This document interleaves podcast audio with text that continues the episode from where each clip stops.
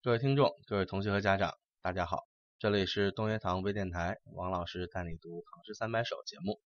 那么今天呢，我们继续上一期的内容，给大家详细的解读白居易的《琵琶行》啊。上一回呢，我们简单的把这个小序和这个写作的背景给大家做了一个简要的介绍，同时呢，也讲解了这个诗歌的前八句。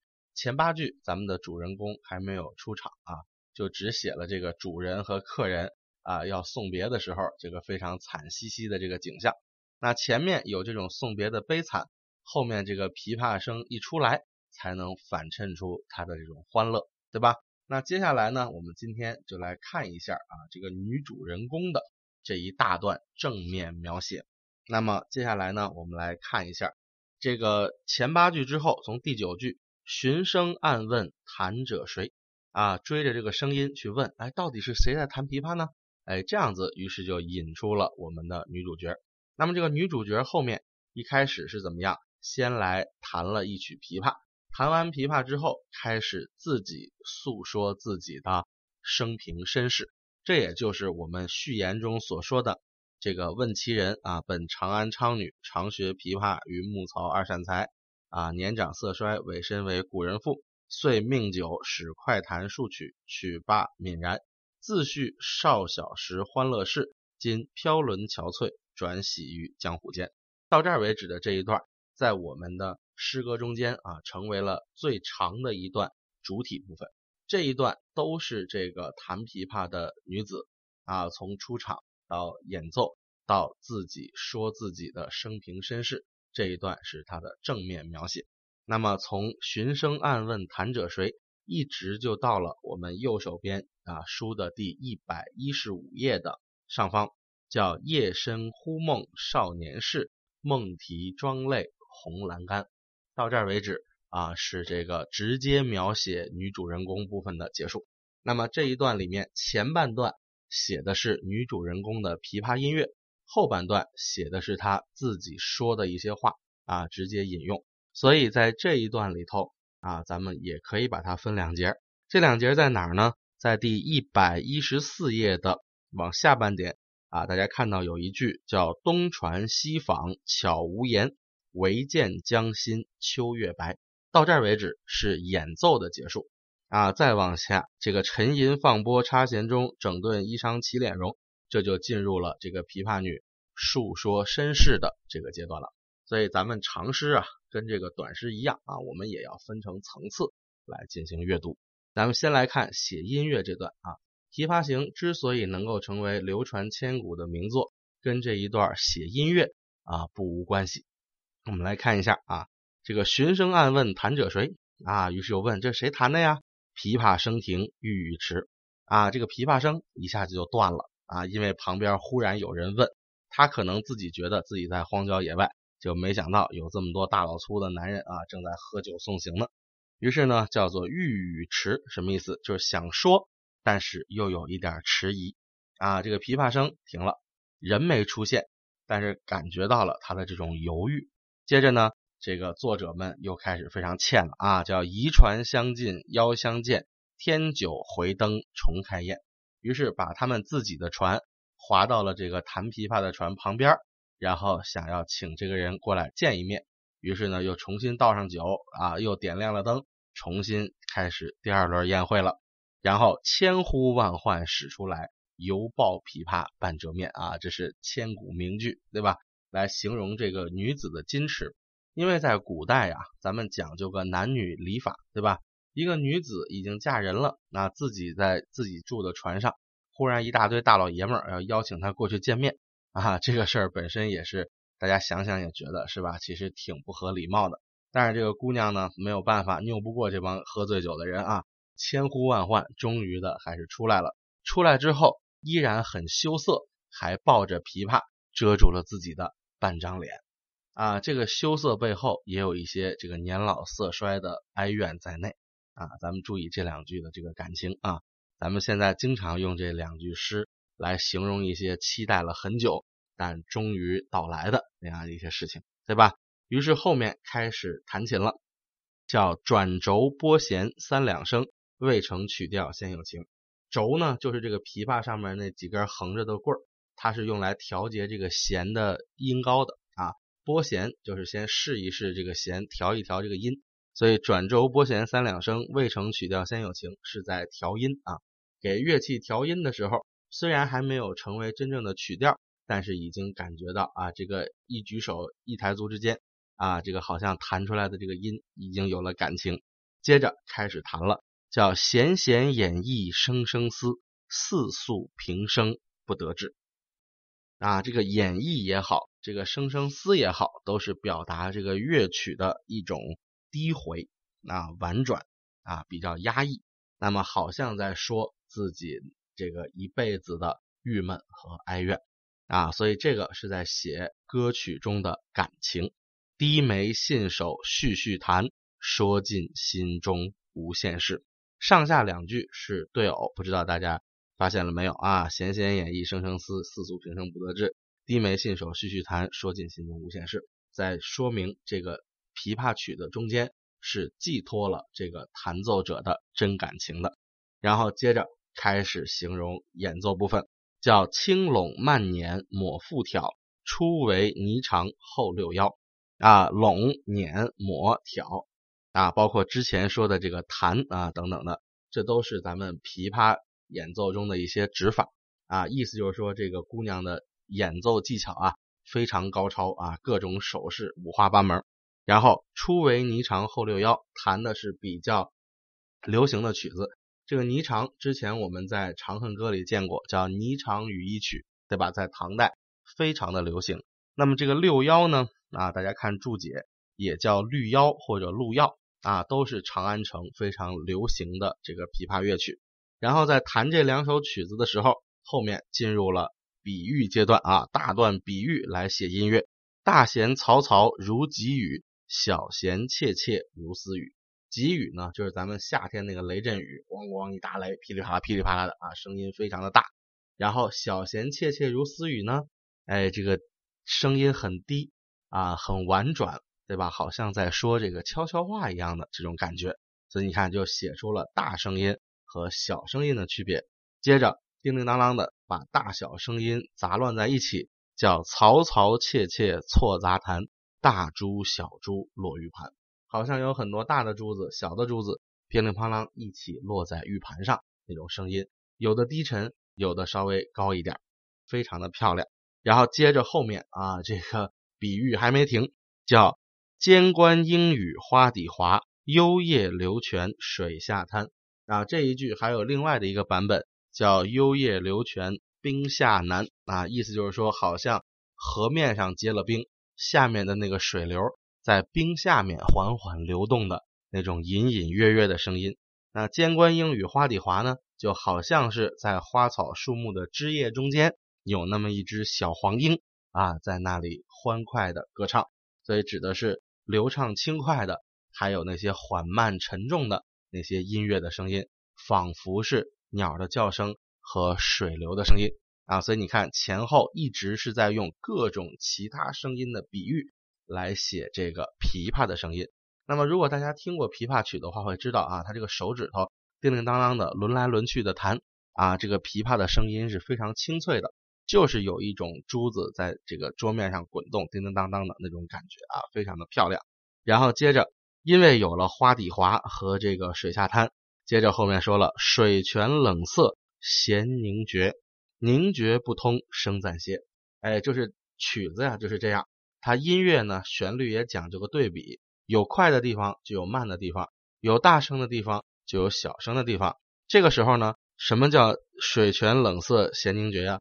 就好像这个冰下面的水流啊，也被冻了起来，这个弦好像也冻住了，于是声音就停了，叫凝绝不通声暂歇啊。于是暂时有了这么一个休止。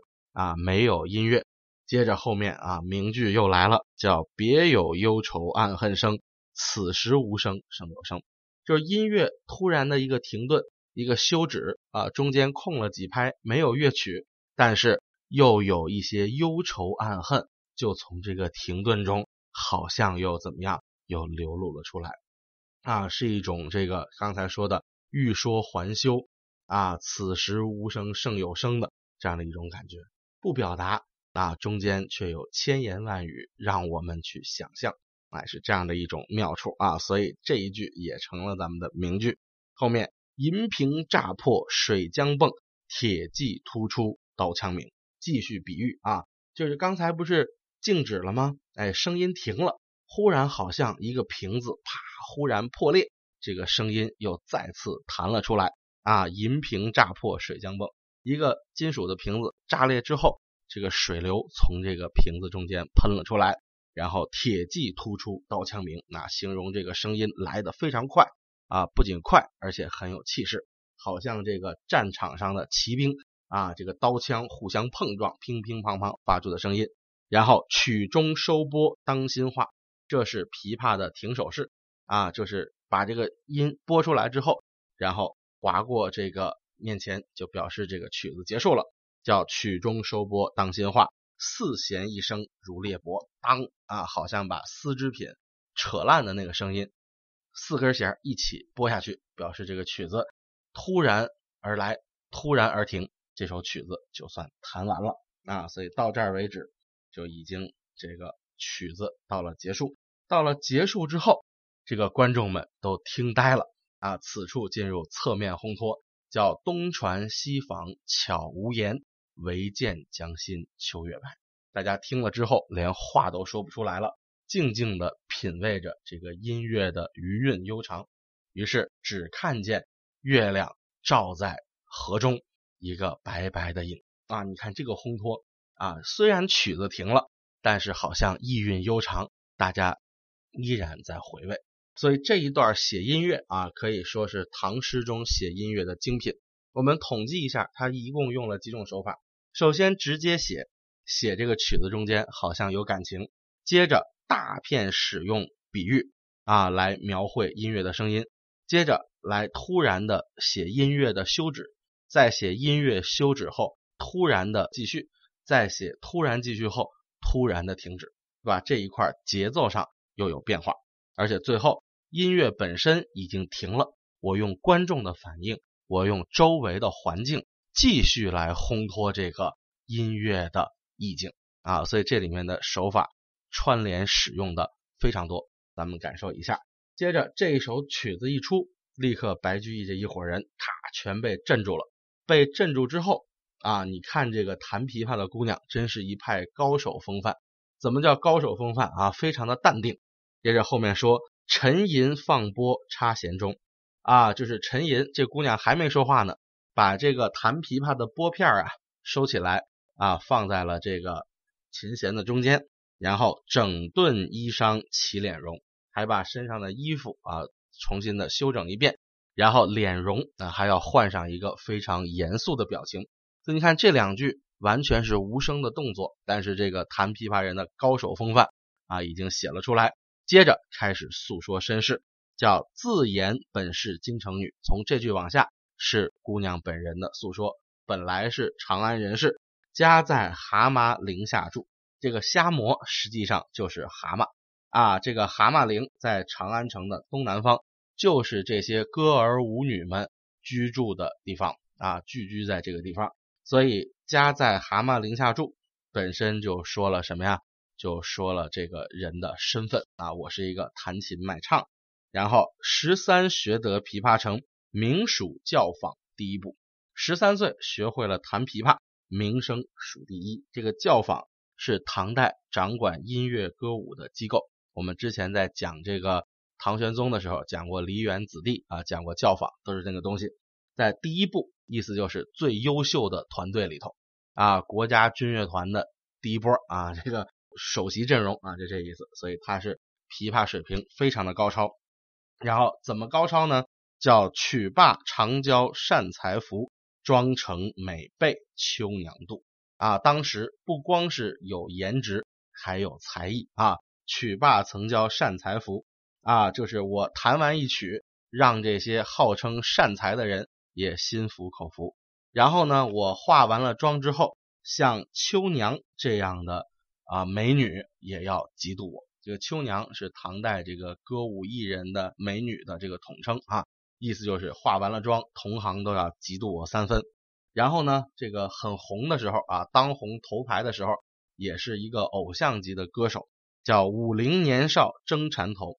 武陵是在长安城边的汉代的几座陵，这个武陵年少指的就是长安城的这个游侠浪荡儿啊，一般是这个豪门子弟，游手好闲，家里钱又多，就跟我们今天的富二代一样啊，天天出入这种歌舞宴会的这个场所。什么叫缠头呢？后面有注解哈，就是指的这个。啊，给这个歌舞演艺人士的这个彩礼，因为他们本人是自己的这个身份啊，非常的低下啊，这个在户口本上都单列一级，叫乐级，就是你是搞音乐的、搞歌舞的，都跟别人不一样啊，就是属于一个二等公民这样的一个身份。但是他们的收入呢，主要就靠这些捧场的粉丝，然后来花金花银啊，给他们买东西、买首饰、买衣服。这样子，他们就可以有很高的收入。缠头后面注解了，就是赠送的这些绫罗绸缎，称之为缠头，意思就是你回家去打扮打扮吧。啊，所以他们在歌舞演出的时候，这个粉丝们经常给他送这些绫罗绸缎啊，专门送他的礼物。武陵年少争缠头啊，意思就是自己的粉丝团队非常的强大，有各种各样的豪门子弟愿意玩命在他身上砸钱，要一曲红绡不知数。我弹一首琵琶，收到的这个绫罗绸缎点都点不过来，都不知道有多少长度啊！意思就是自己太红了啊！然后钿头银篦击节碎，血色罗裙翻酒污。这两句是在写他和这些豪门子弟之间应酬的时候啊，那些纸醉金迷的生活啊。钿头银篦就是你想想，一个篦子是插在头上的那种梳子，然后银的。上面还镶着金丝，然后击节碎，打拍子，把这个银梳子直接就打碎了，打折了。然后血色罗裙翻酒屋，穿着一身大红裙子弹琵琶。然后呢，这个喝酒的这帮豪门子弟啊，然后喝高了之后，把酒都泼在了他的裙子上。这两句就在写他当年在演艺场所的啊这种纸醉金迷的生活。当时真的是红的不行啊，各种人追捧他。然后今年欢笑复明年，秋月春风等闲度啊。春风指的是春天的美丽景色，那秋月呢，就是秋天的美景。意思是啊，今年很快乐啊，明年依然快乐，一年一年的这样快乐下去啊。甭管是春花秋月啊，这些美好的时节啊，非常轻易的就把它给虚度了啊。趁着自己的青春，赶紧作啊，好像咱们现在拍电影这个青春片都是这个感觉的，然后接着啊，故事就急转直下了，叫弟走从军，阿姨死，暮去朝来颜色故。弟走从军，阿姨死，这个事儿估计指的是安史之乱啊，或者是之后的一些事情。然后阿姨呢，就是指他的这个老鸨啊，这个演艺场所的负责人啊，妈妈桑。然后呢，这个老鸨也死了，自己呢也失去了依靠。啊，然后这个演艺机构里的男人呢，都从军打仗死了，结果呢，这个一年一年的，我的这个容颜也老去了啊，颜值掉的非常厉害，因为毕竟已经不年轻了。接着门前冷落车马稀，老大嫁作商人妇啊，老大不小的年纪了，然后门口也没有客人再来了，不得已只好嫁给一个商人，做了他的老婆。